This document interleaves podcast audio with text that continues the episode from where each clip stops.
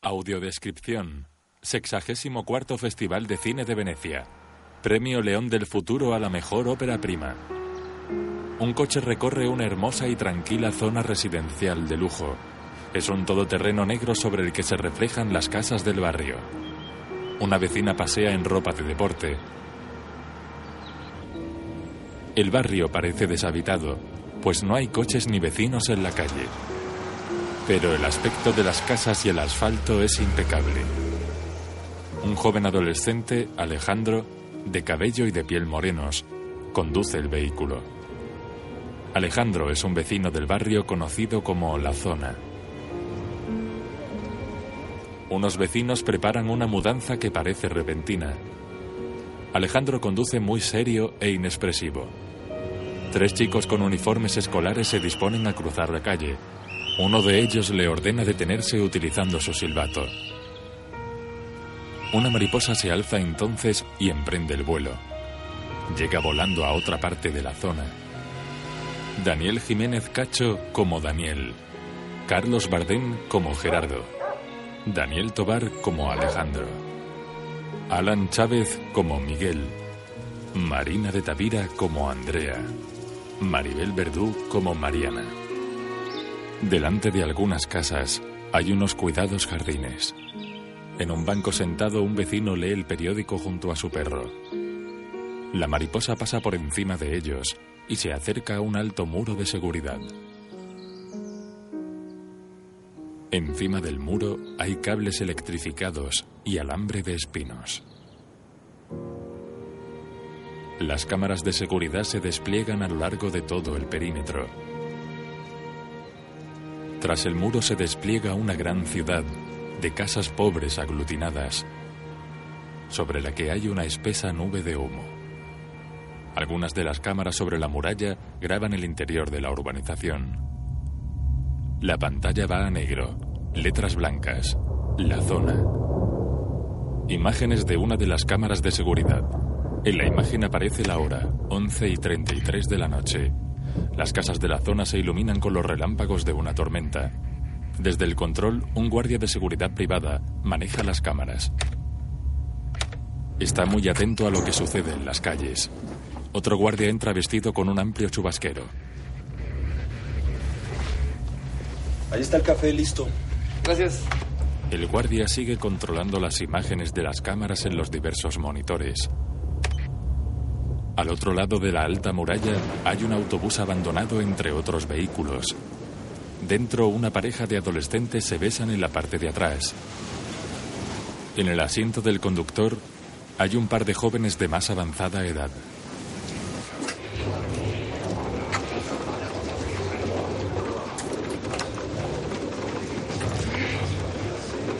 Jorge, ¿qué quieres? Pero nunca me hables, cabrón. No, sí, sí te hablé.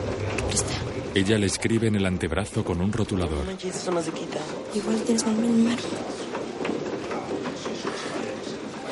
Ah, Espérate, espérate, güey. Dale, cabrón, ya me toca. Me voy a romper el hocico, puto. En la parte delantera, un par de jóvenes con un retrovisor. Este no sirve. Si quieres el otro, me tengo que chingar la pieza completa. No solo quiero el espejo. Ya te dije que se rompe, pendejo. Si lo separas, se rompe. Junto al autobús se levanta una enorme valla publicitaria sujeta por cables de acero. Uno de los cables se suelta, la valla se inclina y el brazo que la mantiene en pie termina por torcerse, dejándola caer sobre el muro.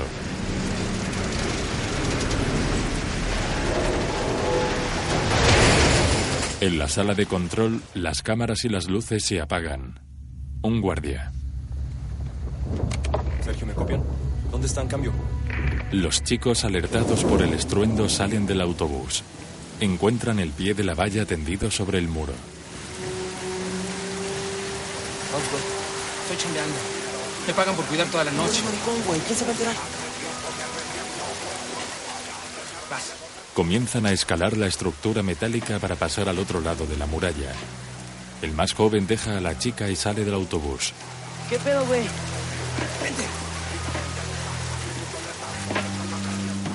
Los tres escalan la estructura de metal.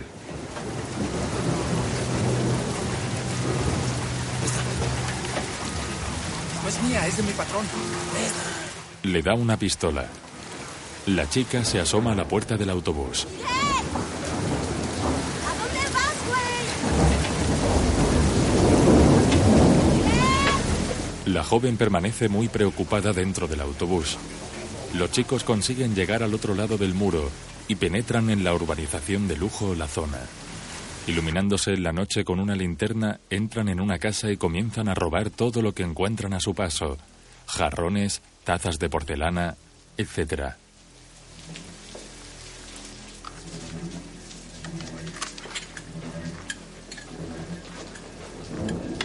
La dueña de la casa enciende la luz y apunta a los dos más mayores con una pistola. Quietos. Suelten todo. Todo. Los dos jóvenes obedecen. Miguel está en otra habitación. Sin que la mujer lo vea, coge un bastón. Allá. Se acerca a ella sigilosamente y le golpea en la cabeza. La mujer cae al suelo inconsciente.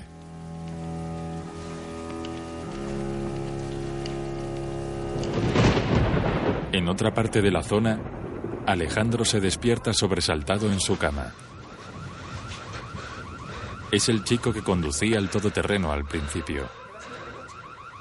Sale de la habitación y encuentra al padre cargando su revólver. El padre le indica que guarde silencio con un gesto.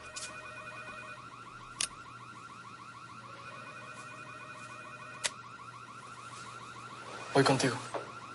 Si se pone feo, te regresas. Sí, anda, la Mercedes. No sé, no sabemos nada todavía. Mira, Daniel está yendo para allá ahora mismo. Sí, aquí sí, ¿no? ¿Tú dónde vas? Con mi papá no me va a pasar nada. Cuidado, ¿eh? Sí, No te separes de tu padre, ¿me oyes? sí. Sí, lo deja. No, Alejandro, que va con su padre. Alejandro y su padre salen al exterior. Gerardo, un vecino, aparca su coche junto a ellos y sale con una escopeta. No sé. Se acercan a un cruce donde varios vecinos se han reunido. Una de las vecinas, Andrea, Entraron a robar. Mataron a Mercedes. Está en el suelo. La estrangularon. Todo está lleno de sangre. ¿Cómo entraron? Rompieron la chapa, entraron por atrás. Alejandro, impactado por las noticias, se acerca hasta un hombre tendido en el suelo. Junto a él hay un vecino armado.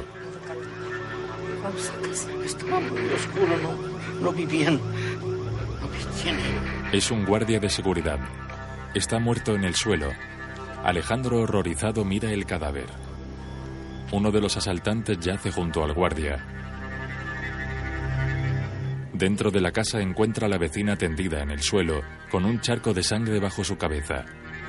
Los vecinos interrogan a una joven que trabaja en la casa. ¿Dónde estabas? En la cocina. ¿Cuántos eran? Eran tres, ¿Estás segura? segura. Falta uno. Piénsalo bien. Haz memoria.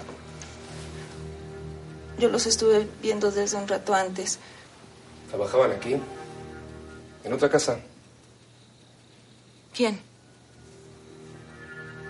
No, no sé. Yo no los conozco. Entonces, ¿cómo entraron? No sé. ¿Nunca los habías visto? No. Alejandro va a la parte de atrás. En el enorme pie de la valla tendido sobre el muro, está muerto el segundo joven, alcanzado mientras intentaba escapar. Su padre Daniel. ¡Alejandro! Se montan en el coche. El vecino del incidente. Daniel, yo también tengo que ir. Maté al guardia. Luego hablamos. Yo lo conocía. Al guardia, Daniel, lo conocía. Era un buen hombre. El vecino que conduce, Gerardo, baja del vehículo.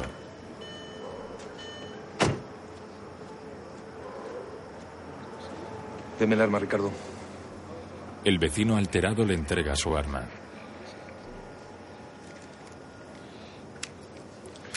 Usted no mató a nadie, ¿entiende? La culpa de todo esto la tienen esos hijos de puta. Su arma nunca fue disparada.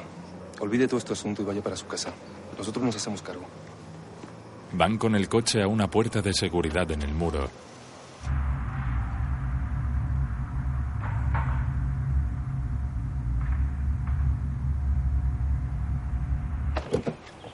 Espérame. Alejandro se queda en el vehículo. La puerta se abre. Tras el muro hay varios coches de policía.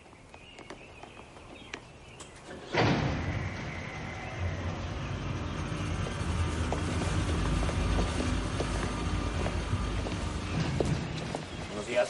Buenos días. Alejandro accede a la dependencia de los guardias de seguridad. Un guardia controla las cámaras. ¿Qué tal? Hola. ¿Puedo? Pero con cuidado que hoy estamos grabando todo. Alejandro se sienta ante los controles. No, no hay ningún problema. Déjeme pasar a ver si no hay ningún problema y me retiro. No, mire, lo que pasa es que se cayó un espectacular y... Por eso se activó la alarma, eso es todo. La llamada también reportaba disparos. Si hubo disparos deben haber sido del otro lado del muro, como siempre. Bueno, si no ha pasado nada, a los señores no les importará que pasemos a echar una miradita. Cuestión de rutina. Me va a disculpar, pero ya saben que para entrar aquí necesitan una orden. La calle es de todos. No esta. Relájese, Poli. Tómese unas cervecitas. Comandante, no bebo como rey ajena. Gerardo guarda su billete. Salió digno el pinche Poli. ¿Qué dijiste, cabrón? ¿Y cuánta lana vas a querer para dejar de chingar, pinche igualado? Cálmate, Gerardo. No te va a alcanzar. El comandante le mira los ojos desafiante y vuelve al coche patrulla.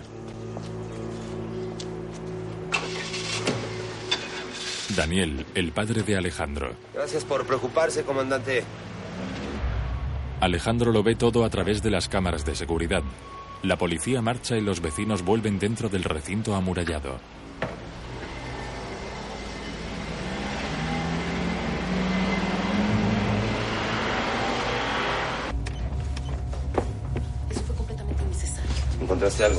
Sí, pero no se le ve la cara. El guardia reproduce una grabación donde el tercer asaltante, el más joven, huye por un callejón. Es Miguel. Alejandro y su padre observan con atención. El guardia reproduce a cámara lenta.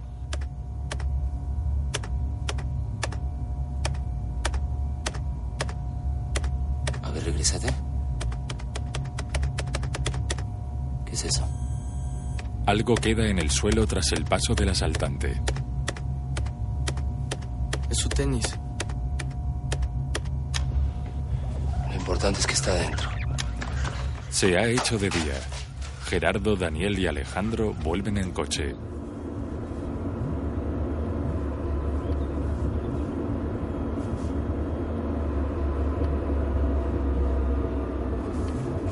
Avísale a tu mamá que voy a llegar tarde. Alejandro abre la puerta, pero no baja del vehículo.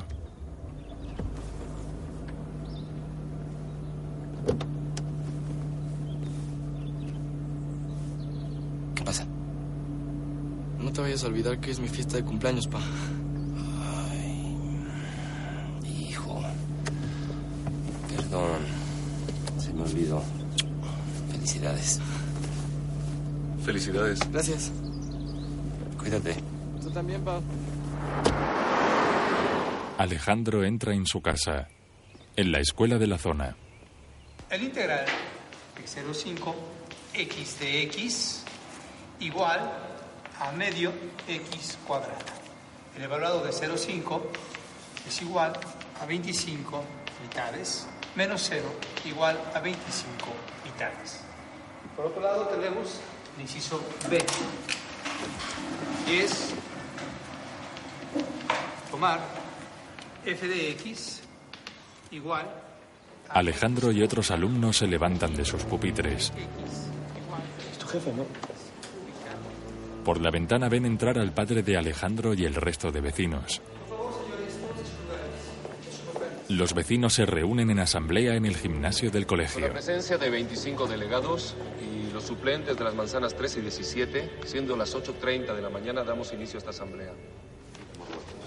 Ante cualquier hecho violento o de sangre, los vecinos del residencial La Zona perderán automáticamente todos los derechos especiales que este amparo les confiere. Todos conocemos el contenido del amparo. Gerardo. Artículo 5, inciso A. Ya, e- es obvio que la policía no se puede enterar. Bueno, pues la señora parece no recordarlo.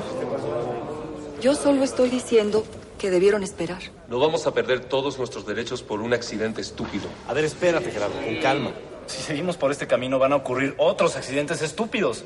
Ya murió un guardia. Orden, por favor.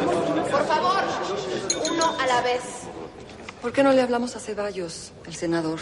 Fue nuestro vecino, es buen abogado. No, no es buen abogado, es un corrupto.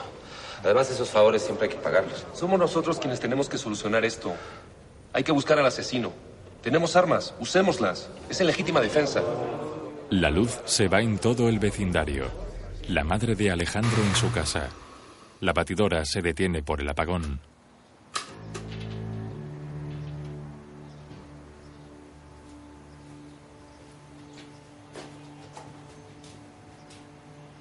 ¿Daniel? De nuevo en la asamblea. No tarda en regresar.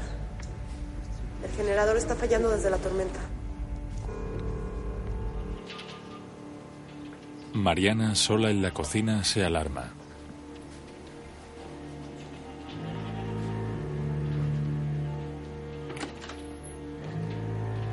Dorita, ¿eres tú?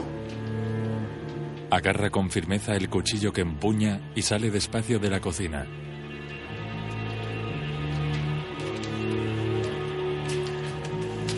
Encuentra una ventana abierta y la persiana golpeando por efecto de la corriente del aire. Mariana se asoma a la ventana. La vecina cierra también sus ventanas atemorizada. ¿Está bien, señora? La empleada de la casa. Llegas tarde. No me dejaban pasar. Tuve que volver a mi casa por la credencial. Está bien, no importa. Ayúdame a preparar la comida de Alejandro. Violaron a la muchacha y mataron a la vieja porque no se la podían coger. ¿Quién te contó esas pendejadas, güey? Eso no es cierto. ¿Y tú qué sabes? Yo estuve allá en la madrugada. Vuelve la luz. Alejandro y dos chicos en el baño del colegio. Se encierran cada uno en una letrina y suben a los inodoros.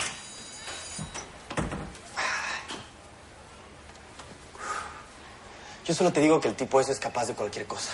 Hay que cortarle los tanates al güey por violador, hijo de puta. Que no violó a nadie, güey. Entra un profesor.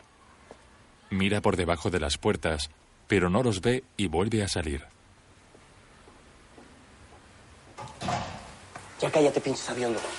En la asamblea de vecinos. ¿Por qué no buscar la manera de no derramar más sangre? Perdón, pero no te entiendo. ¿Por qué te preocupas tanto por ese pinche ladrón? Es una basura. Mató a Mercedes. Hubiera matado a tu hijo si lo tenía enfrente. Es él o nosotros. Solo creo que no es la manera. ¿Qué quieres hacer? ¿Dialogar? Está armado y va a disparar. ¿De qué lado estás? Esa insinuación es idiota. ¿Que no tengo el derecho a tener otra opinión? Estás solo, Diego. Ya llevamos demasiado tiempo discutiendo esto. Alejandro y los otros dos compañeros entran en la asamblea. ¿Y Lucía? Vamos a votar. ¿Quién vota a favor de perseguir al asesino? Levantan la mano todos los vecinos, salvo Diego, el vecino que estaba en desacuerdo.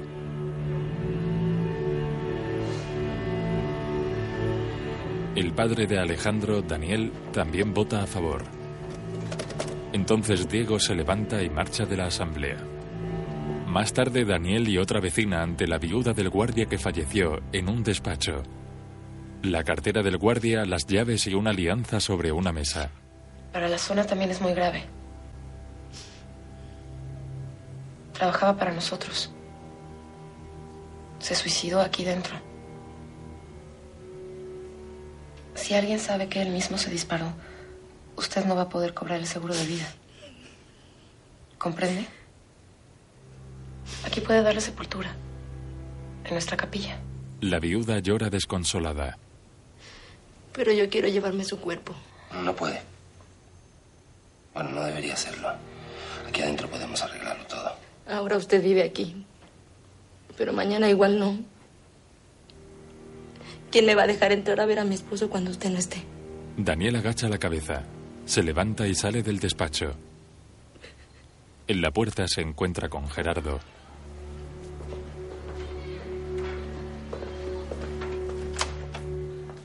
Ofrezcan más dinero. Es cuestión de dinero. Daniel va hasta el baño y se lava la cara en el lavabo. Se mira en el espejo.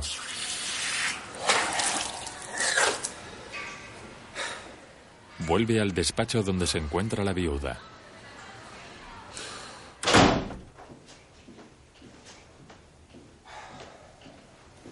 Llévese a su esposo. Dale el certificado. Andrea, la otra vecina, se queda perpleja. Ahí dice que murió del corazón. Usted se compromete a que nadie más vea el cadáver. La viuda coge el documento y asiente.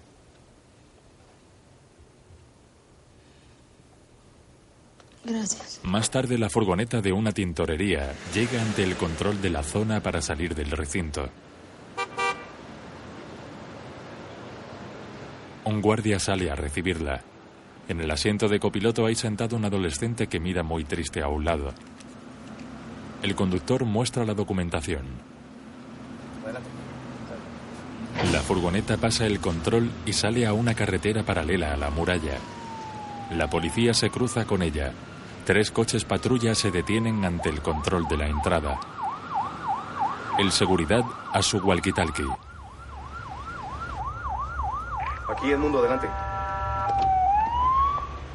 El mundo adelante, ¿me copian? El comandante Rigoberto sale de uno de los coches y pone contra la puerta de cristal una documentación. Alejandro habla por teléfono en su casa. No te preocupes. Sí, gracias. Está con otros amigos. Sí, nos vemos mañana entonces. Unas cinco, algo así he escuchado. Fueron dos, güey. Güey, a la vieja le metieron una sobreputiza, ¿Y? cabrón. Sí se lo jodieron. ¿Cómo cuánto le metieron? Ya, güey, no te hagas. Que no, que no van a venir. Pues no, no va a venir nadie. Todo el mundo está espantado por ese pinche violador. Que no violó a nadie, güey. Oye, güey, ¿y si buscamos al asesino? Este güey está pedo. No, en serio, puto. Vamos mañana. ¿No oyeron lo que dijeron hoy? Hay que defender la zona. Alejandro parece curioso. Imagínate que somos nosotros quien lo encontramos. Estas son las mañanitas. La madre y la empleada entran en el cuarto con una tarta. A los muchachos bonitos se las cantamos así. Un deseo, cariño. ¡Ah, ya me gané algo! Felicidades, mi amor. Gracias, ma. Este es de tu papá y mío. a ver. A ver si te gusta. A ver, gracias. Ay, la Es la que Barbie. tú querías. Sí, la cámara con todos los megapíxeles. Órale. Órale, está buenísimo. ¿Te gusta? Con cuidado. Qué mayor es mi amor. Muchas gracias, ma. Mi niño. ¿Y mi papá? Está todavía en casa de Mercedes. ¿Lo estás pasando bien? Sí. Quítale eso. Le quitas esos más. Ya sabía, güey. Ay, tengo tres de estas. Estúpidos. Tú eres mi amigo, güey. Siempre has sido mi amigo, güey. Te quiero como un amigo, güey. Brother. No, yo, yo lo único que quiero decirte es que, es que ese güey es un violador. ya quedamos. Nos vemos mañana. Temprano. La luz se va. Vámonos. Shótelas.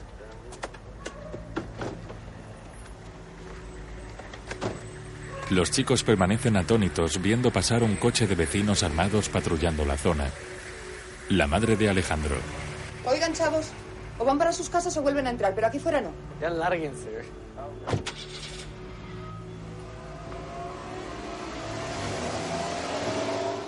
Vuelve la luz. Voy por mi papá. Ni hablar. Ay, mamá, es aquí al lado y ya regresó la luz. Ten. No me la vaya a quitar el ladrón.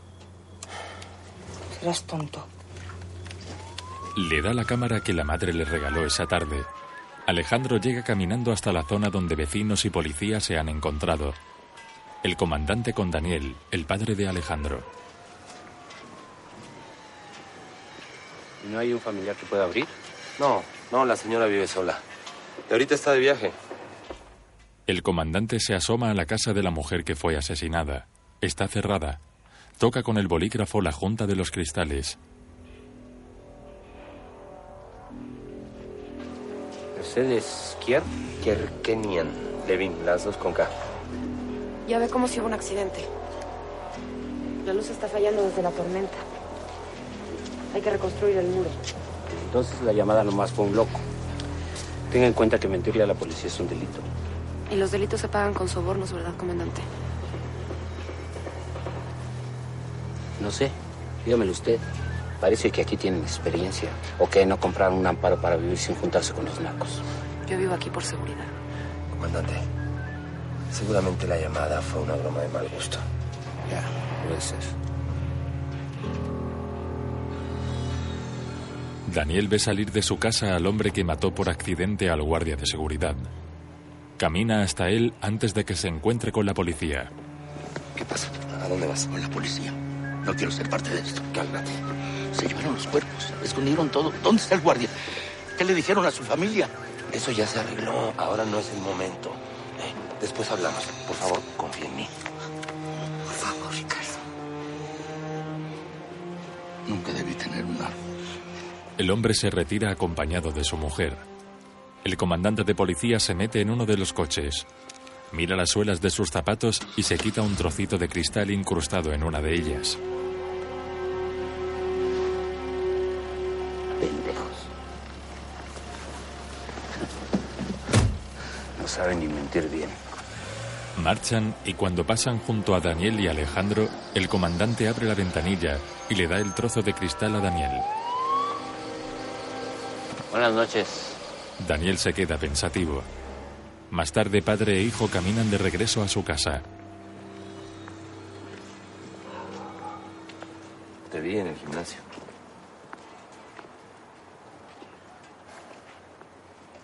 Hijo, si voté lo que voté es porque la policía no sirve para nada.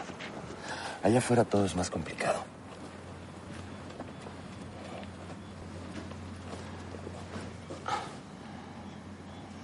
A mi hermano le dispararon en pleno día. Y la policía tardó horas en aparecer. Se desangró en la calle hasta que se murió. Agarraron a unos tipos y yo los identifiqué. Hubo un careo y cara a cara dije, son esos. Los metieron presos por homicidio, pero salieron tres meses después. Me buscaron y me encontraron. ¿Tú quién crees que les dio mi dirección? Me rompieron tres costillas de este lado, la clavícula. Me destrozaron los dedos de esta mano. Me golpearon el ojo y tuve desprendimiento de retina. No estoy muerto porque... Vuelven a la casa. Hay otros vecinos reunidos. Violeta, geranios, orquídea, campo de gol. Muy bien. Pero todavía nos falta alguien para el grupo de la mañana. Yo puedo faltar al trabajo. Apúntame. ¿Alguien más? Yo necesito hacer una llamada. Buenas noches. Ya se fue la policía. Mariana va molesta a la cocina. Alejandro y Daniel la siguen. ¿Qué quieres cenar? No sé lo que haya.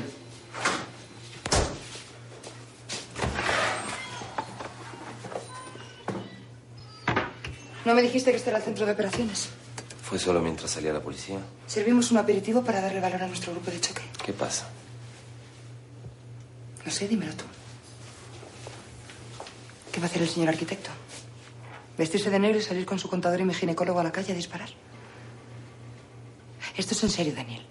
La policía tiene que intervenir. No seas ingenuo, mamá. Solo a nosotros nos importa hacer justicia. Mariana se sorprende por la reacción de su hijo. Felicito. Lo estás educando muy bien. Ahora resulta que cazar a un hombre es mucho más justo que hacer que lo detenga la policía. Y tú deberías pensar antes de hablar. Marcha disgustada. Más tarde, Daniel ve salir de su casa a la patrulla armada de vecinos mientras habla por teléfono. Yo tengo un arpón. ¿Qué haces con un arpón? Lo matas, pendejo. Ni que fuera ballena. Paso por ti temprano. Vale, nos vemos mañana. Alejandro abre la trampilla del sótano y baja por la escalera de madera. Está muy oscuro.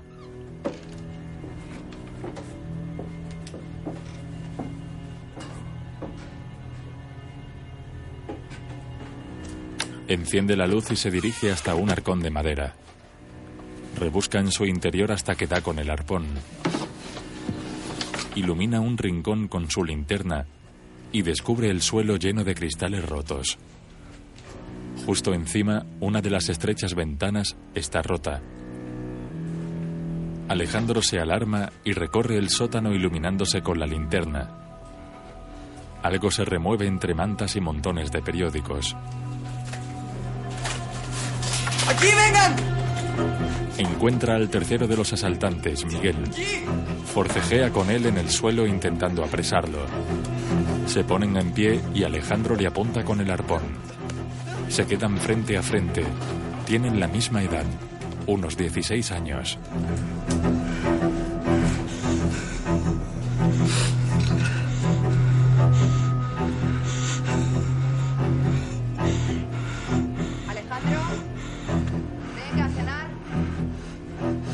Te mato, cabrón. El chico lo mira a los ojos. Más tarde se limpia en el jardín la sangre de su nariz con una manguera. Alejandro, a cenar.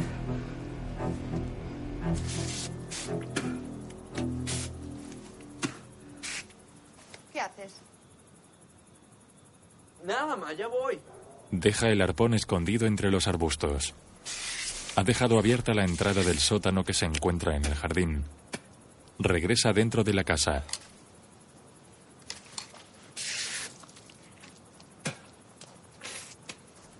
Los vecinos siguen patrullando el lugar.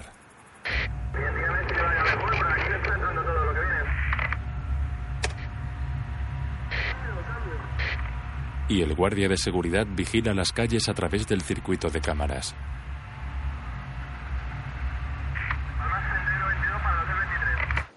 Al día siguiente, Alejandro recoge el arpón escondido y mira la entrada al sótano de su casa pensativo. Tiene el uniforme del colegio. Un amigo pasa por la calle principal. Lleva un bate de béisbol en la mano. Le silba. Alejandro asiente y va hasta él. Cuando varios de los amigos se han reunido, uno de ellos saca un revólver envuelto en una tela. Lo saca y apunta al resto de compañeros.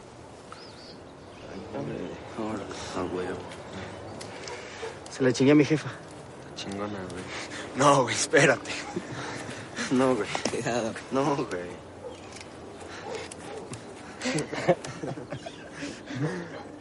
Apunta a Alejandro por la espalda. Está pendejo. ¿Qué, vamos? ¡Vámonos! Corren todos juntos colina abajo dentro de un gran campo de golf. Cada uno lleva un arma, bates, arpones, palos de golf. Al fondo se pueden ver las casas de los suburbios amontonadas y ruinosas. Juegan a golpear los árboles y a derribarse unos a otros en carrera. Alejandro, muy serio, corre tras sus amigos.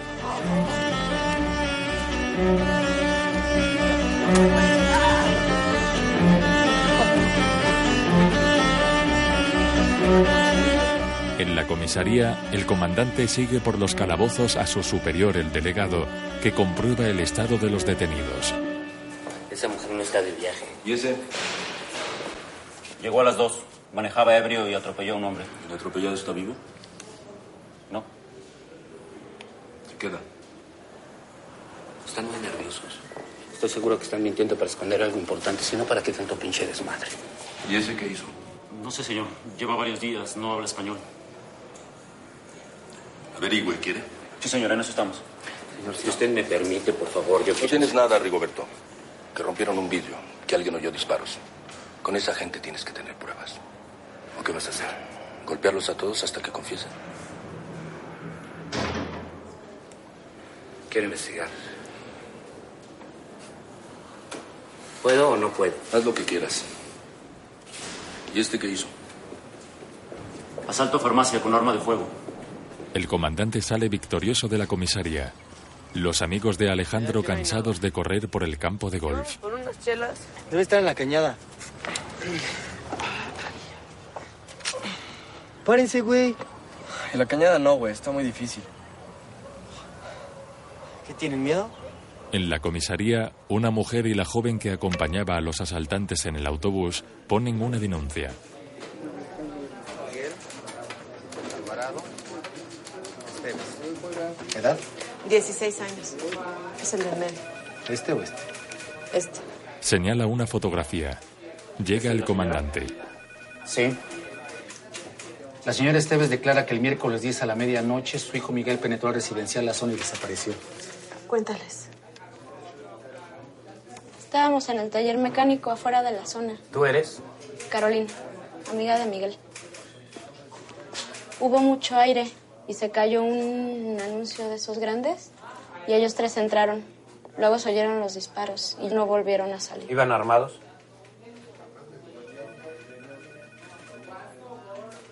No sé. Entonces el desaparecido Miguel es un ladrón. Igual es mi hijo. Alejandro y sus amigos descienden por un bosque en pendiente, lleno de terraplenes, ramas y hojarasca. Uno de ellos resbala y cae ladera abajo.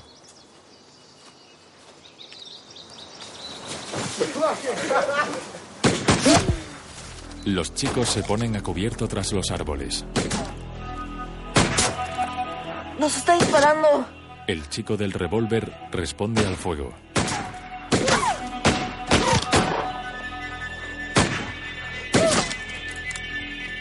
Observan a su alrededor. No parece haber nadie. Todo está tranquilo. Uno de los vecinos viene armado ladera arriba.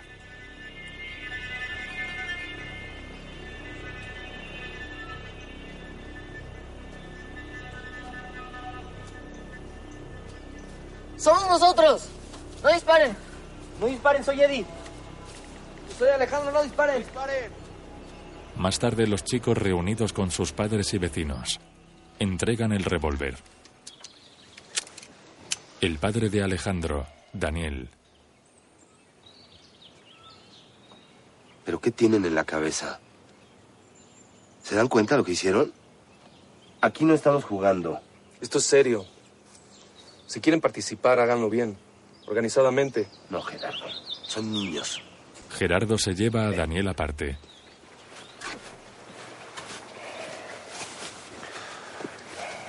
Son adolescentes. No te están pidiendo permiso.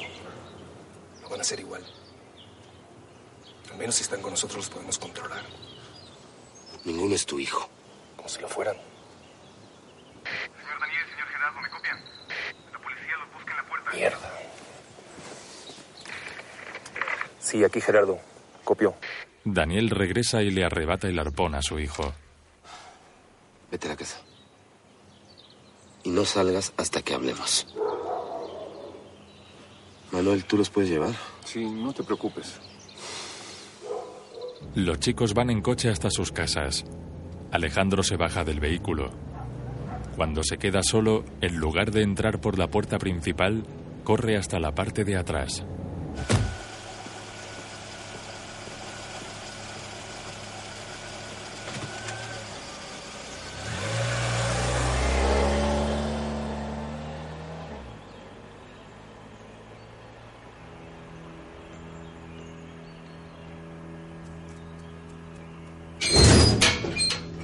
Abre la trampilla del jardín que da al sótano de la casa. Baja despacio por las escaleras. El joven Miguel sale de su escondite con las manos alzadas.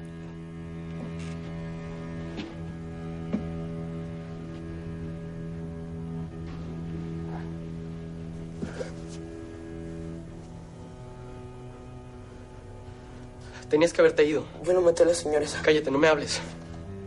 Te lo juro por mi No madre. me cuentes, no soy tu amigo. Alejandro se sienta en la escalera preocupado y asustado.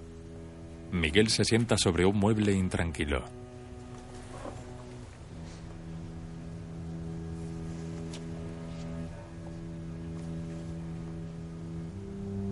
Fui a buscar a Carlos, el velador del taller. Yo quería estar solo con mi chavo. Le pedí que me hiciera el par. Pero se pusieron a chupar con Mario. Se colgaron horas. Flashback a la noche del robo. Los chicos saltan el muro y entran en la casa. La dueña les apunta con una pistola y Miguel le golpea en la cabeza con un bastón. La mujer cae al suelo aturdida. Entonces otro de los chicos la voltea y le intenta quitar el flamante anillo de su dedo. El anillo se queda atascado y el joven se mete el dedo en la boca para sacarlo con los dientes.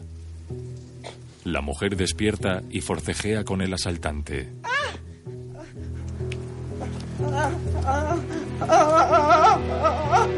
El joven le golpea repetidas veces.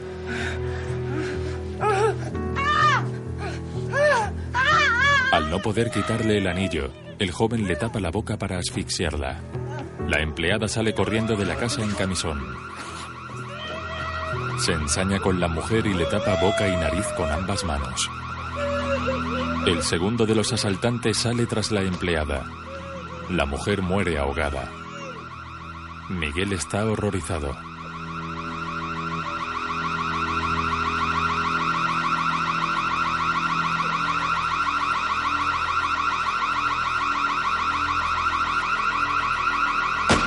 Disparan al chico que salió y lo abaten. Miguel se percata de que la pistola de la mujer está tirada en el suelo. El joven asesino responde a los disparos y sale al exterior. Intenta escalar la estructura de la gran valla publicitaria para volver al otro lado del muro, pero es alcanzado por los disparos de los guardias de seguridad. Muere sobre la estructura. Miguel lo contempla todo desde el jardín de la casa bajo la lluvia. Sale corriendo asustado hacia dentro de la urbanización, alejándose del muro. Vuelta al presente. Alejandro. ¿Tienes hambre? Miguel asiente. Alejandro se levanta confuso.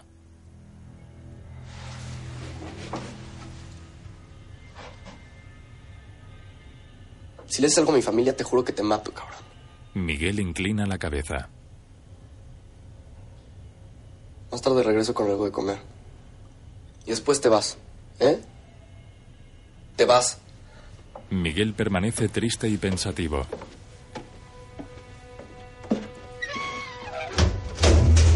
Se queda solo en la oscuridad del sótano. Tiene la pistola escondida. La guarda entre periódicos. Más tarde, Daniel, el padre de Alejandro y Gerardo, uno de los vecinos, van en la parte de atrás de un coche de policía. El comandante Rigoberto y su compañero conducen el coche patrulla a través de los suburbios de la ciudad.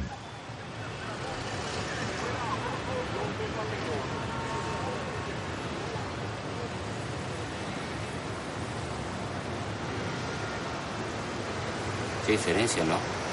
Ustedes viven en casas bonitas, limpias, tienen su propia colonia y quieren tener su propia ley. ¿Qué te molesta? ¿Que otros tengan más suerte que tú? El comandante le da una fotografía a Daniel. ¿Lo ha visto antes? No. Alguien habló. El día ese que ustedes dicen que no pasó nada, tres jovencitos entraron a la zona y yo quiero saber dónde están. Si no estamos detenidos, déjenos bajar. ¿Por qué no se dejan de pendejadas y me cuentan todo de una vez? Déjenos bajar. Se miran a los ojos de forma desafiante. El coche llega hasta la entrada de la zona. Allí espera una de las vecinas, Andrea. ¿Ahora qué pasa?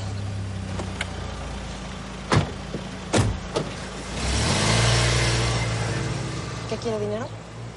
Tienen un testigo y yo creo que es alguien adentro de la zona. Podemos terminar en la cárcel. ¿Por qué no le hablamos a la policía? Fue en defensa propia. Eso no está en discusión. Y te recuerdo que ayer votaste. A lo mejor me equivoqué. Orden, orden, levanten la mano para hablar. Otra asamblea de vecinos. Alguien se equivocó, pero todavía estamos a tiempo. Sin testigos, la policía no tiene nada. ¿Esto qué es? Escriban los nombres de todos los que les parezcan sospechosos. Yo no desconfío de ningún vecino. Los que no han participado en la búsqueda. Esto no va a servir de nada. Yo no tengo ninguna objeción. Hay que seguir buscando al asesino. Los que por parentesco o trabajo tengan relación con la policía. ¿Estás loco? La vecina indignada se levanta. Siéntate, Lucía. No voy a acusar a los vecinos que me hicieron su delegado. Sé que esto no es agradable para nadie, pero aquí lo primero es la seguridad de todos. Esto ya se salió de control. Todavía no hemos terminado. Si hay una nueva filtración, ya sabemos quiénes están yendo de la Junta. Más tarde, Gerardo y otros vecinos llaman a la puerta del joven que estaba en desacuerdo con sus planes desde la primera asamblea. La minoría acata como suyas las decisiones de la mayoría. ¿Qué hice? No te hagas pendejo.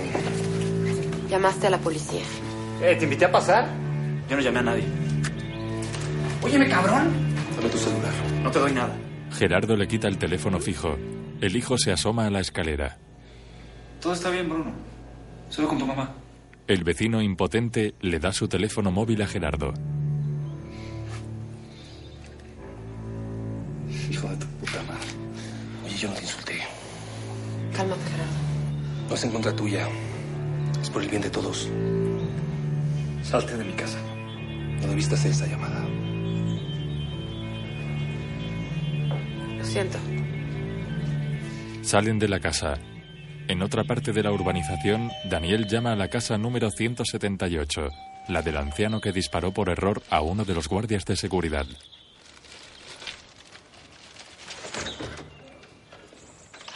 Entra. Es una lujosa casa blanca y gris de dos plantas con jardín. Dentro a Daniel. Ya te enteraste. Hoy no me dejaron salir de mi zona. Tenía que comprar mis pastillas para los mareos y no me dejaron. Mi mujer me vigila. Daniel saca una bolsa con medicamentos. Esto era lo que necesitabas. La gente está nerviosa. Dicen cosas. Tienen miedo de que hables por lo que pasó. Deje eso ahí. Gracias. El anciano decepcionado sube al piso de arriba lentamente. El comandante Rigoberto y su compañero llegan en coche a la zona de los suburbios donde cayó la valla publicitaria. Junto al muro hay varios vehículos abandonados, entre ellos el autobús donde se encontraban los jóvenes la noche del asesinato. En unas chozas hay un taller. Un mecánico le enseña al comandante Rigoberto los documentos de una solicitud de empleo de uno de los jóvenes que saltaron el muro.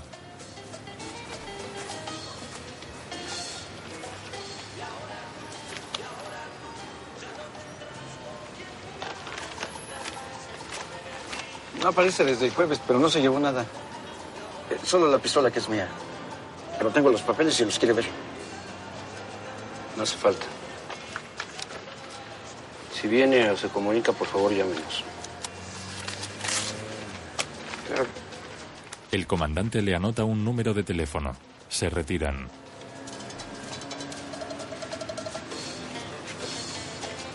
Entonces, ¿qué? ¿Se los chingaron? No sé. Pendejos lo querían arreglar con 50 varos, cuál. Una la nota les va a costar. Una la nota mis huevos. A mí no me van a venir a rebajar esos cabrones. El comandante mira el muro que separa la zona. Aguanta. Una de las cámaras de seguridad sobre el muro se mueve enfocándolo a él. Rigoberto se sitúa ante la cámara. Enseña el documento de solicitud de empleo del joven que saltó el muro. Dentro de la sala de control, Gerardo y Andrea. ¿Lo grabaste? Ese acoso es ilegal. Daniel entra en el cuarto de su hijo Alejandro.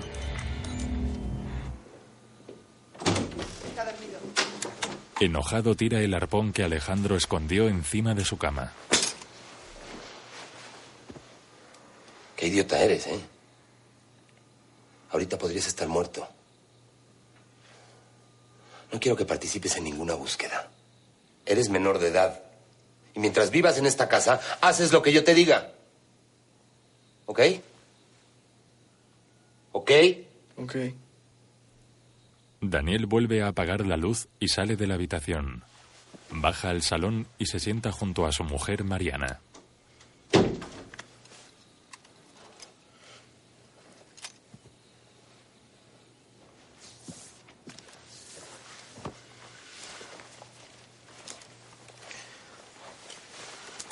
¿Supiste lo que pasó en la cañada?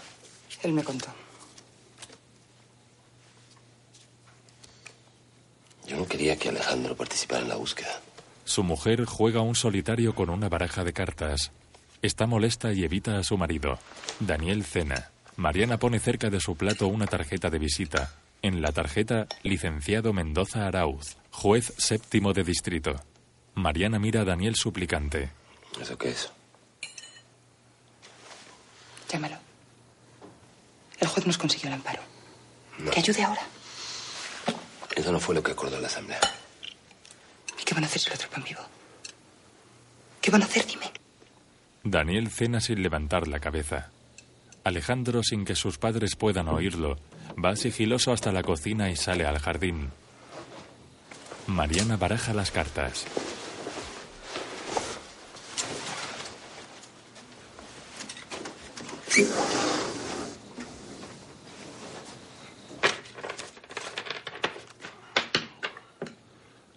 ¿Quieres que te lea el futuro? Pone una carta sobre la mesa. Nos vamos a ir todos a la mierda. Daniel confuso se levanta. Alejandro baja al sótano y le ofrece comida a Miguel. El intruso come hambriento. Alejandro pone unos zapatos deportivos a su lado.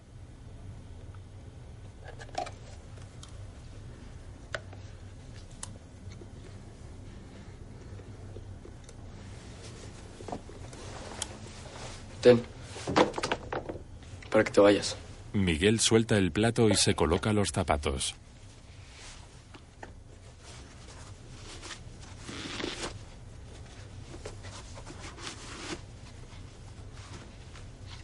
¿Cómo te llamas? Miguel. Miguel, aquí no es seguro, te están buscando. ¿La policía? No. ¿Quién? Todos. Miguel vuelve al plato asustado. En la madrugada sacan la basura de unos contenedores grandes. Puedes esconderte ahí. Tienes que irte hacia allá. Pero no te vayas por la calle principal porque está llena de cámaras. Vete por los pasillos, entre las casas. En la sala de control de seguridad, Sí, señora. En su jardín, ajá. Cierre bien puertas y ventanas. Alguien va para allá. Los vecinos acuden a la casa de la vecina que ha hecho la llamada. Todos salen de sus casas alarmados. La luz se va por unos instantes. Es. Miguel corre por los callejones y pasillos entre las casas. Algunos vecinos llevan perros a los que les dan a oler el zapato que perdió Miguel la noche anterior. Los perros siguen su rastro. Go.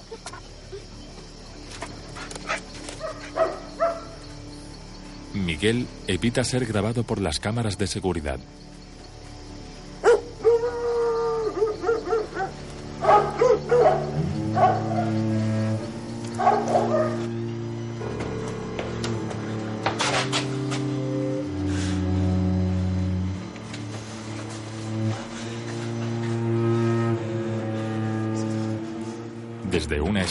Observa los cubos de basura.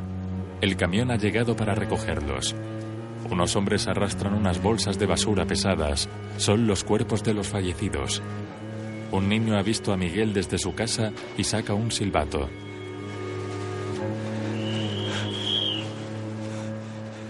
Miguel huye asustado. Los vecinos alertados por los silbatos corren tras él. Están armados. Miguel se ve sin escapatoria. Accede a la red de alcantarillado de la urbanización a través de una de las alcantarillas.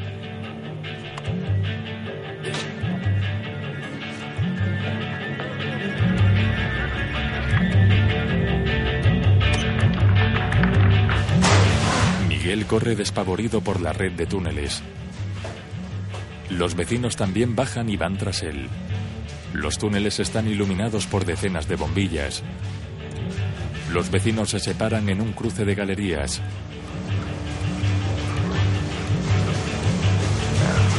Miguel corre agachado. Ustedes por allá.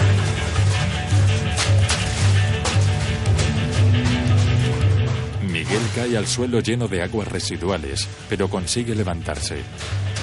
Una tapadera se abre.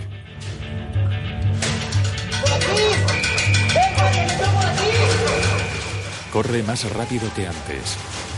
Los vecinos van tras él con armas, perros, linternas y walkie-talkies.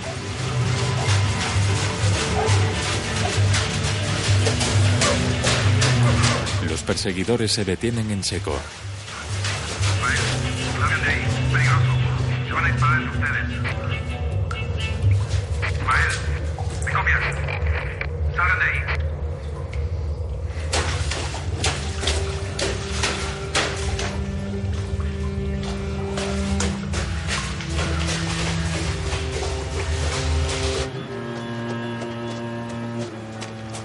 Miguel sigue corriendo hasta que sale a la boca del túnel, el lugar donde se vierten los residuos, justamente hacia la zona de los suburbios. Ante la alcantarilla se levanta una altísima valla. Miguel, colmado, se agarra a ella y la zarantea con rabia. Los vecinos regresan.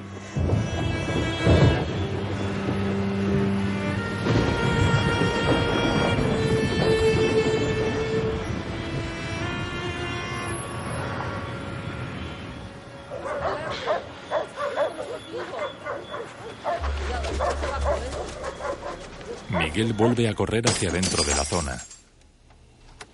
Rompe el cristal de la casa de la mujer asesinada por su compañero. Entra dentro y agarra el teléfono. Se retira la manga de la sudadera y teclea el teléfono que su amiga le escribió en el antebrazo.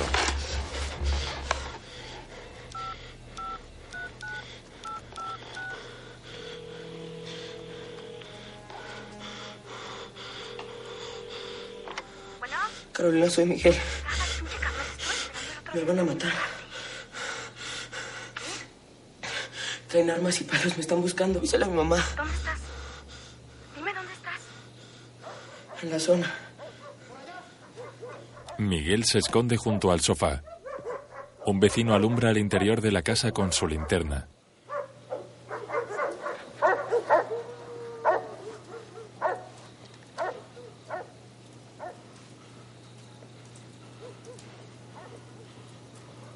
La policía descubre el cadáver de uno de los asaltantes en el basurero municipal.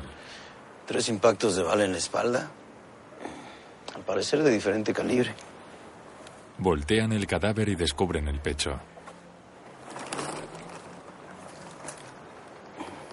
Y aquí, un orificio de salida. Dos orificios de salida. Tiene por lo menos 24 horas de muerto. ¿Qué tiene ahí? Le abren la boca y sacan el anillo que le robó a la mujer. Rigoberto lee la inscripción de la parte interior.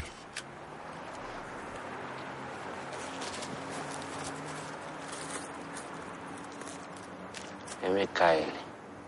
Otro de los policías descubre al segundo joven. Uno de los proyectiles. ¡Que hay otro!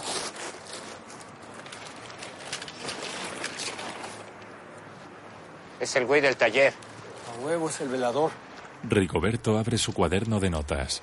Escribió en él el nombre de la vecina fallecida. Es Mercedes Kerkenian Levin. Falta otro muerto, sigan buscando. Llega en coche el delegado, el superior de Rigoberto. Los mataron en la zona. Cállate. Necesitas pruebas. Las tengo. ¿Y el chofer del camión qué dice? Se fugó. Pero su ruta pasa por la zona. Está en su reporte. Falta otro muerto, pero puede estar en otro camión. Investiga eso y no te aceleres. Yo hablo con los periodistas. Ahorita nos vemos en la estación. Alejandro baja al sótano alertado por los golpes. Daniel está bloqueando con una madera la ventana.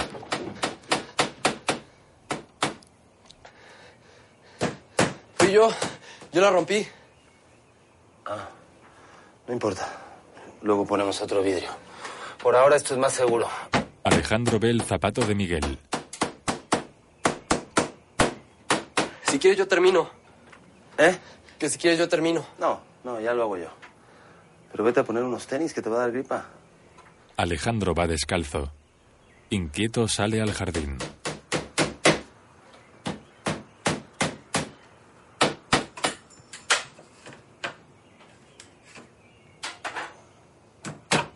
Busquen al chofer. Se va a delatar hasta su madre. En la comisaría, el comandante Rigoberto y su compañero atienden a la amiga de Miguel.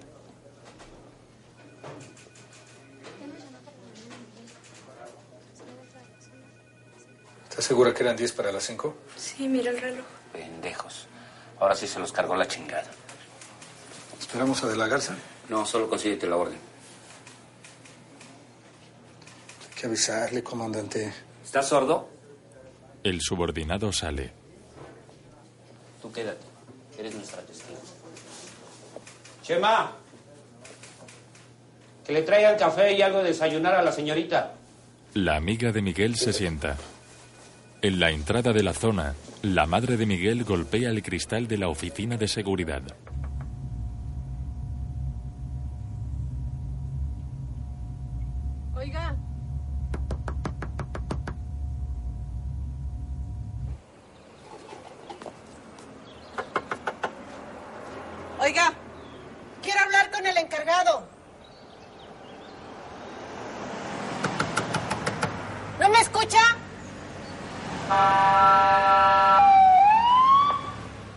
Policía aparece. En uno de los coches, Rigoberto, la madre de Miguel. Carolina les avisó, ¿verdad? Gracias por venir a buscarlo. Déjeme ir con usted. Yo sé hablarle. Para que se entregue. Mejor espere aquí. Ándele. Es mi hijo. Hace lo que yo le digo. Por favor.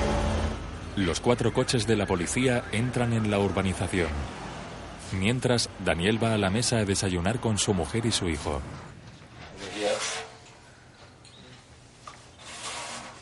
La empleada le sirve el desayuno. Buenos días, señor. Buenos días, Dorita. Oiga, le voy a tener que pedir las llaves de la casa. ¿Para qué? No, no es nada personal, es por seguridad. Así lo acordó la asamblea. Pensé que al menos dentro de esta casa las decisiones las tomábamos nosotros. No, Dorita, no se las dé. Es solo por unos días. Daniel, Mariana fuma muy molesta e inquieta.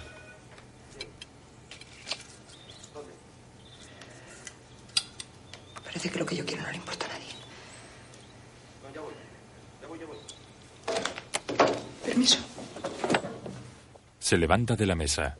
Un amigo de Alejandro por la ventana. Vente, güey, hay un desmadre en la entrada. Los chicos corren hasta la entrada. Allí hay una multitud de vecinos rodeando e increpando a la policía. Tiene que respetar la autonomía de la zona, por favor. Uno de sus amigos se sube al capó del coche patrulla. Bájate de ahí, pendejo, ¿qué te pasa? y alardea delante de Alejandro enseñando un revólver. ¿Cómo ven? Ya es oficial. Soy parte de la defensa de la zona. Aquí es ilegal. Tenemos un amparo. Léalo. Léalo. Andrea, una vecina, a Rigoberto. ¿En qué parte de ese documento dice que pueden matar personas? Con permiso, señora, tenemos cosas que hacer. Usted no sabe lo que pasó. Están hablando. Gerardo lo coge por el brazo y el comandante saca su arma. Daniel. Hablemos. Eso fue ayer y ustedes nos hicieron. Escúchenos y después usted hace lo que crea conveniente. Escucho. Pero aquí no. En privado. El comandante se sube al vehículo. Daniel, Andrea y Gerardo van tras él. A Gerardo. De gorila no va. ¿Qué te pasa? La vecina que discrepaba con las ideas votadas en la asamblea observa intranquila a la policía. Poco después llama a la puerta de la casa de Diego, el hombre que también se desvinculó de las intenciones del resto de los vecinos. Diego juega con su hijo en el jardín. Ay, Ay, contigo. Ay, yo también. Ay, pero... Pero necesitamos, necesitamos agua. ¿Y este para qué? Ah, para una alberca. En el parque no pasa. Voy para una alberca.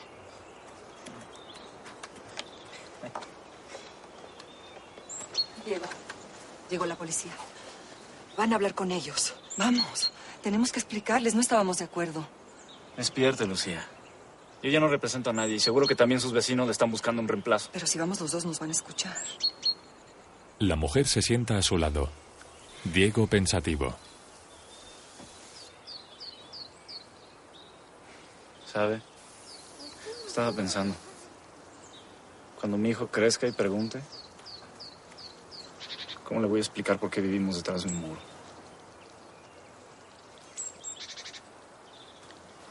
La alberca. Ve por más, hijo. Daniel y Andrea con la policía. Daniel analiza el anillo de la mujer asesinada.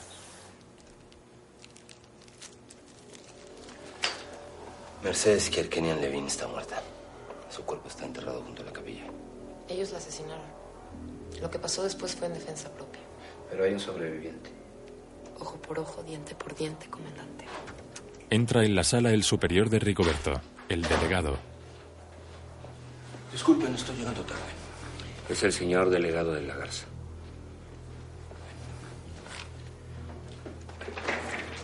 El delegado señala la cámara de seguridad.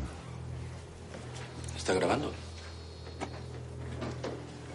Yo creo que lo mejor para todos es que no se grabe esta conversación. Daniel se levanta y apaga la cámara.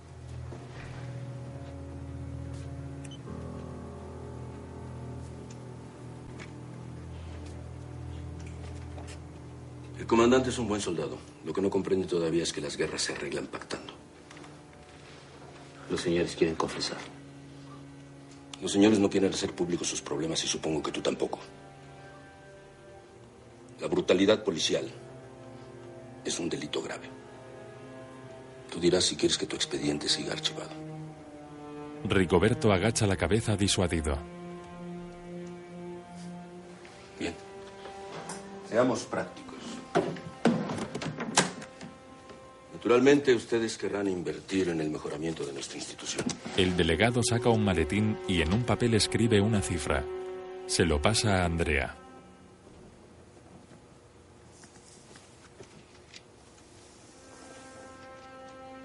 Estamos todos pensando en la misma cantidad. Andrea se lo pasa a Daniel. Daniel confuso mira al delegado. Rigoberto decepcionado e iracundo sale. Llega hasta el coche.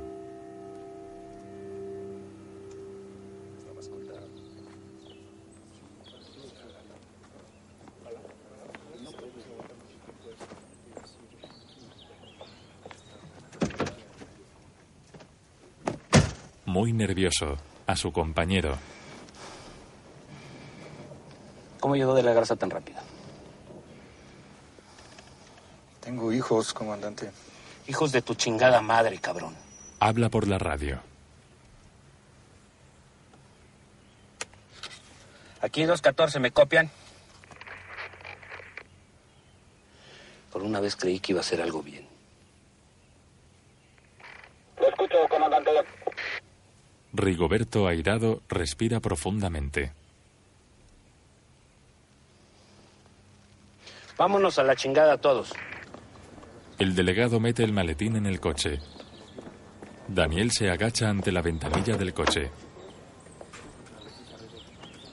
El testigo de afuera es asunto suyo, ¿verdad, comandante? Rigoberto aparta la mirada y lo ignora. ¿Tenemos un acuerdo? No se preocupe. El comandante va a hacer lo que le toca. El delegado estrecha la mano de Daniel. Cuando el coche parte, Daniel ve a su hijo decepcionado y negando con la cabeza.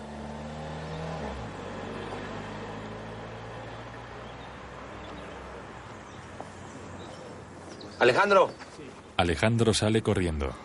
Miguel, escondido tras unas vallas, ve pasar el coche patrulla y sale tras él.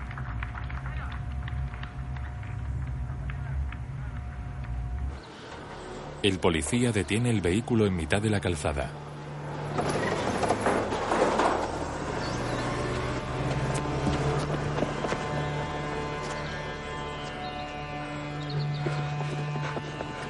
Es él, ¿qué hacemos? Está chavo. Si le damos una putiza no vuelve a robar. Lo salvas ahora y tienes un asesino en la calle después. Síguete. ¡Ábrame! ¡Ábrame! Es una orden, Iván. ¡Ábrame! ¡Ábrame, por favor! Dejan al chico en la calle. Las cámaras de seguridad lo captan.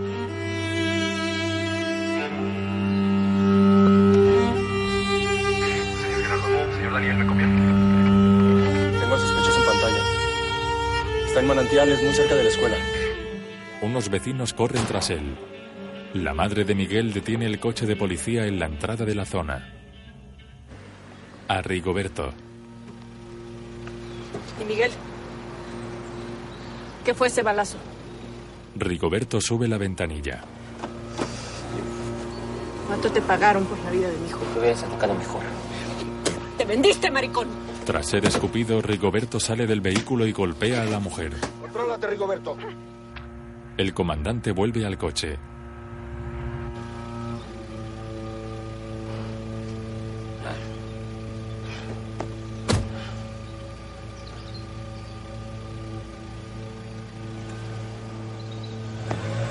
Los vecinos siguen persiguiendo a Miguel. Daniel, Gerardo y otros hombres armados corren tras el joven intruso a través de jardines y callejones. Miguel cada vez le saca más ventaja. Las cámaras de seguridad pierden la señal. Miguel salta una valla sin que los hombres lo vean y coge otro camino. Lo pierden.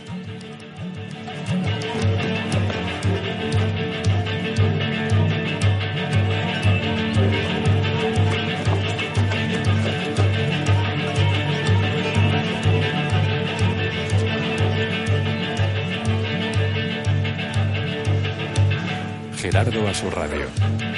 ¿Por dónde? no tenemos imagen. Carolina, la amiga de Miguel, espera en la comisaría. Llegan los policías.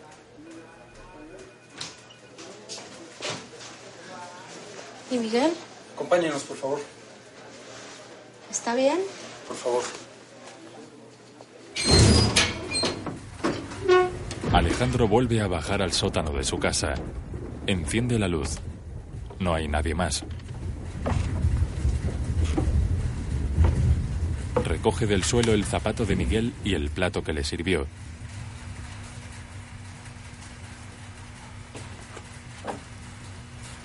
Llueve intensamente. Cuando sale al exterior, siente un ruido a su espalda y descubre escondido a Miguel.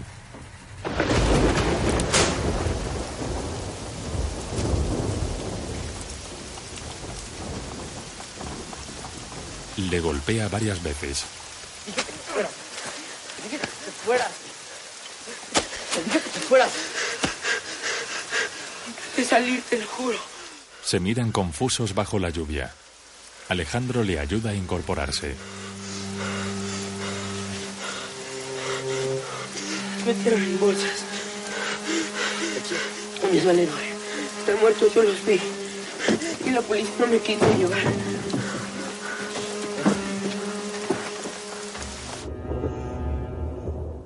Lo mete de nuevo en el sótano de la casa. Permanece con él, observándolo.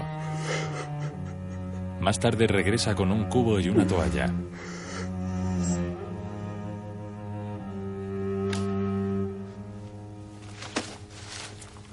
Tranquilo.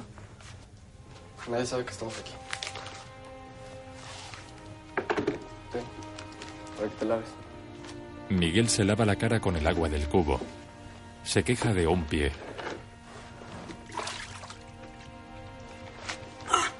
Poco después, Alejandro se lo venda. Luego comen juntos un bocadillo. Dos hermanas y un hermano. Como dicen, toda, toda mi familia está en el norte. Y aquí nada más quedamos mi mamá y yo. ¿Por qué no te vas para allá? Ah, pues no quiero. No quiero dejar sola a mi jefa. Miguel se atora. Alejandro le golpea en la espalda. Luego se quedan dormidos. Por la mañana, la esposa del anciano que le disparó al guardia de seguridad abre la ventana de la habitación. ¿Qué haces? Traje a alguien que quiere verte. El hombre despierta. Es Yolanda, la esposa del guardia. Se levanta alterado.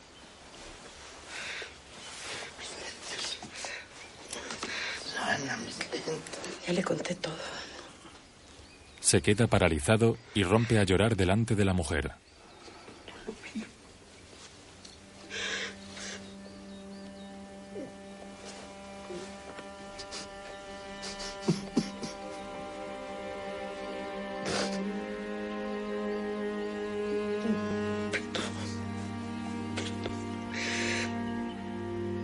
Tenía miedo. Es bueno saber que no se mató. En el sótano de la casa, Alejandro coloca su cámara de vídeo delante de Miguel.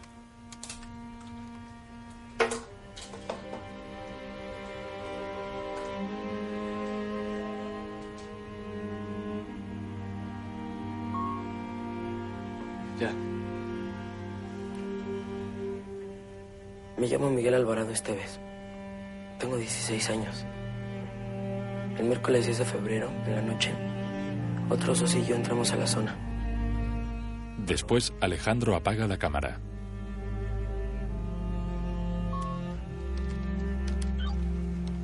Ya no salgas. Yo luego vuelvo por ti.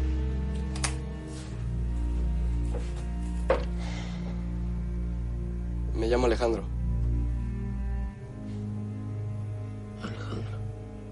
Alejandro habla por teléfono. ¿Usted puede conseguir esa orden? Tiene la tarjeta del juez en la mano.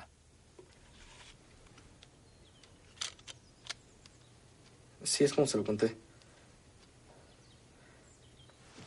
Sí, ya tengo la dirección.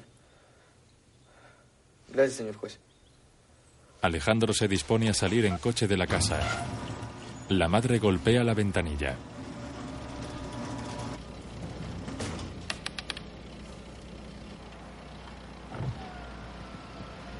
¿Dónde estabas? Con Mauricio. Mentira. Él te vino a buscar.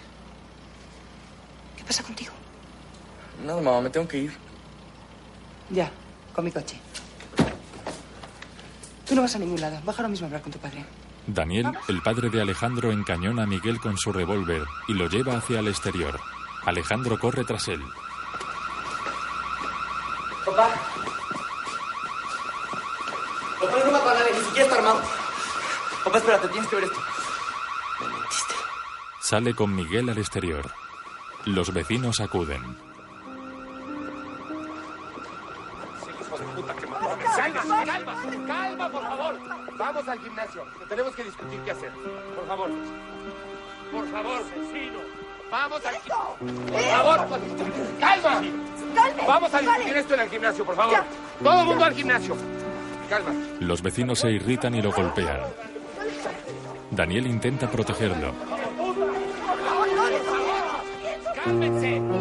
Tenemos que tomar una decisión. Entonces Gerardo lo golpea con la culata de la escopeta en la cabeza y Miguel saca su arma y dispara a la multitud. Alejandro fuera de sí. Un vecino se tira encima de Miguel para aplacarlo y su arma se dispara alcanzando a una mujer. Una vez que el adolescente está en el suelo, la multitud se ensaña con él, golpeándolo innumerables veces. La familia de Alejandro es la única que no participa en la escena, sino que la observa impotente. Miguel tendido en el suelo, desangrándose, lleno de golpes, recibe todavía más patadas. Después todos se retiran asustados. Alejandro empuja a su padre y echa a correr. Cae al suelo la grabación que realizara de la confesión del joven ladrón.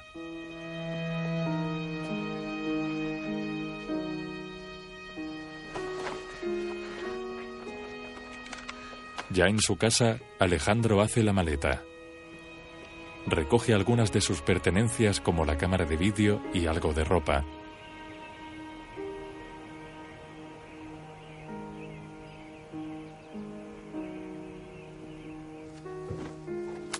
Sale decidido al pasillo y escucha la voz de Miguel. En su habitación, Mariana y Daniel reproducen la grabación.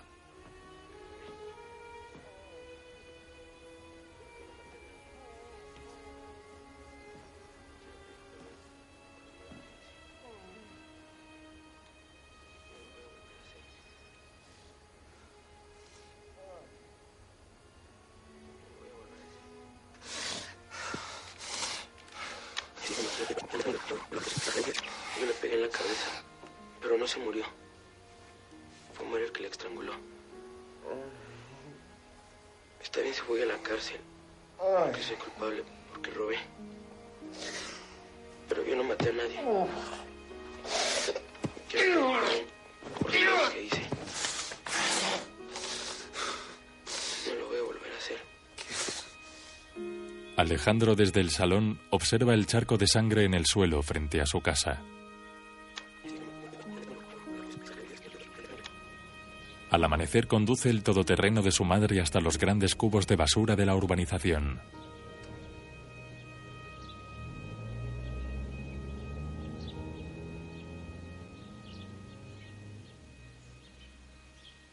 Rebusca entre las bolsas de basura y en una de ellas encuentra el cuerpo de Miguel. Permanece observándolo impactado. Después lo mete en la parte de atrás del coche.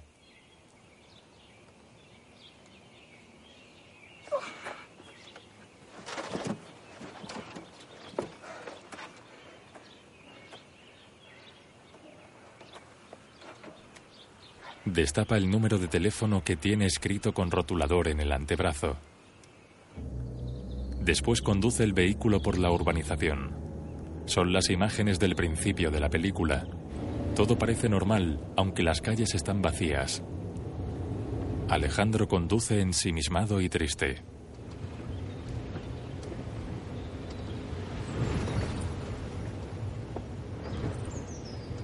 La familia de Diego, el vecino que se enfrentó a los demás, prepara la mudanza. Un chico con silbato le ordena detenerse para que cruce un grupo de colegiales.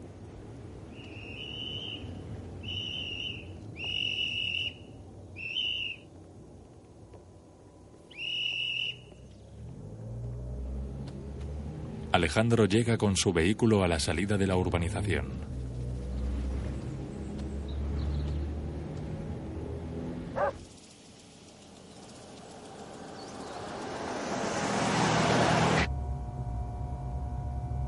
Pasa su tarjeta por un lector y el guarda de seguridad le da paso.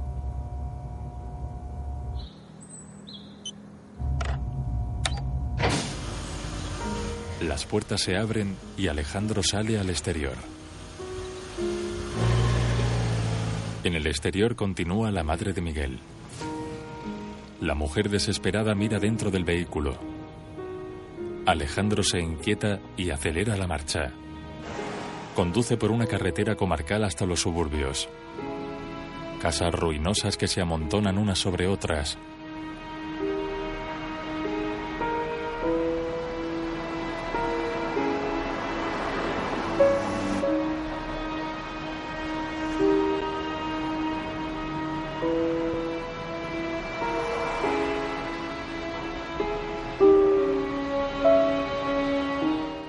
Llega con el coche a un cementerio.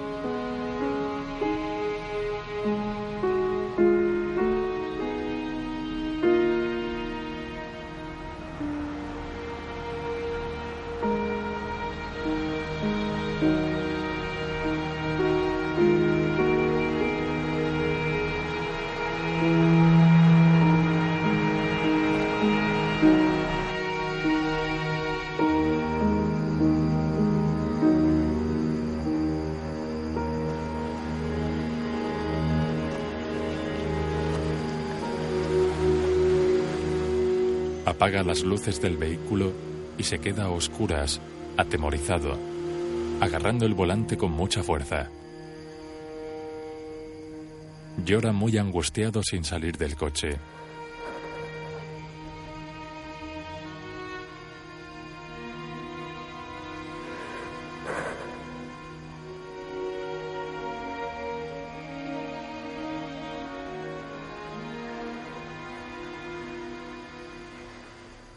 Al amanecer sale del vehículo. Es un cementerio muy pobre, donde las tumbas se amontonan. Un hombre prepara una de las tumbas. Alejandro saca el cadáver del coche y lo coge en brazos. Alejandro coloca el cuerpo de su amigo junto a los pies del enterrador.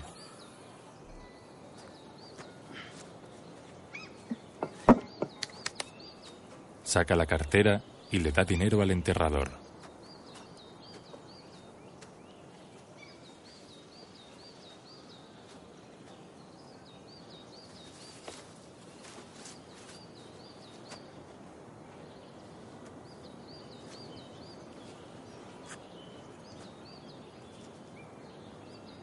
Venga. Se llama Miguel.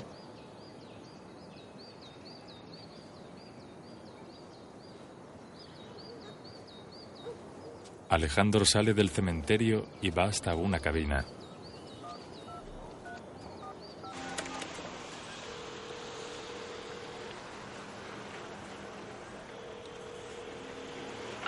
Bueno. Sí, bueno. Estoy buscando a alguien que conozca a Miguel. ¿Quién no es? Carolina cuelga. No se le ve el rostro. Alejandro se queda confuso y vuelve a descolgar el teléfono.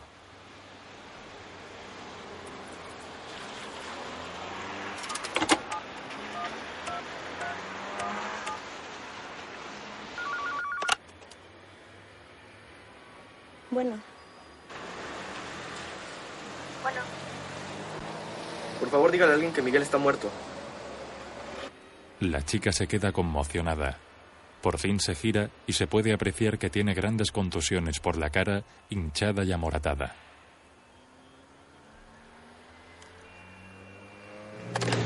Cuelga el teléfono. Alejandro permanece triste y confuso.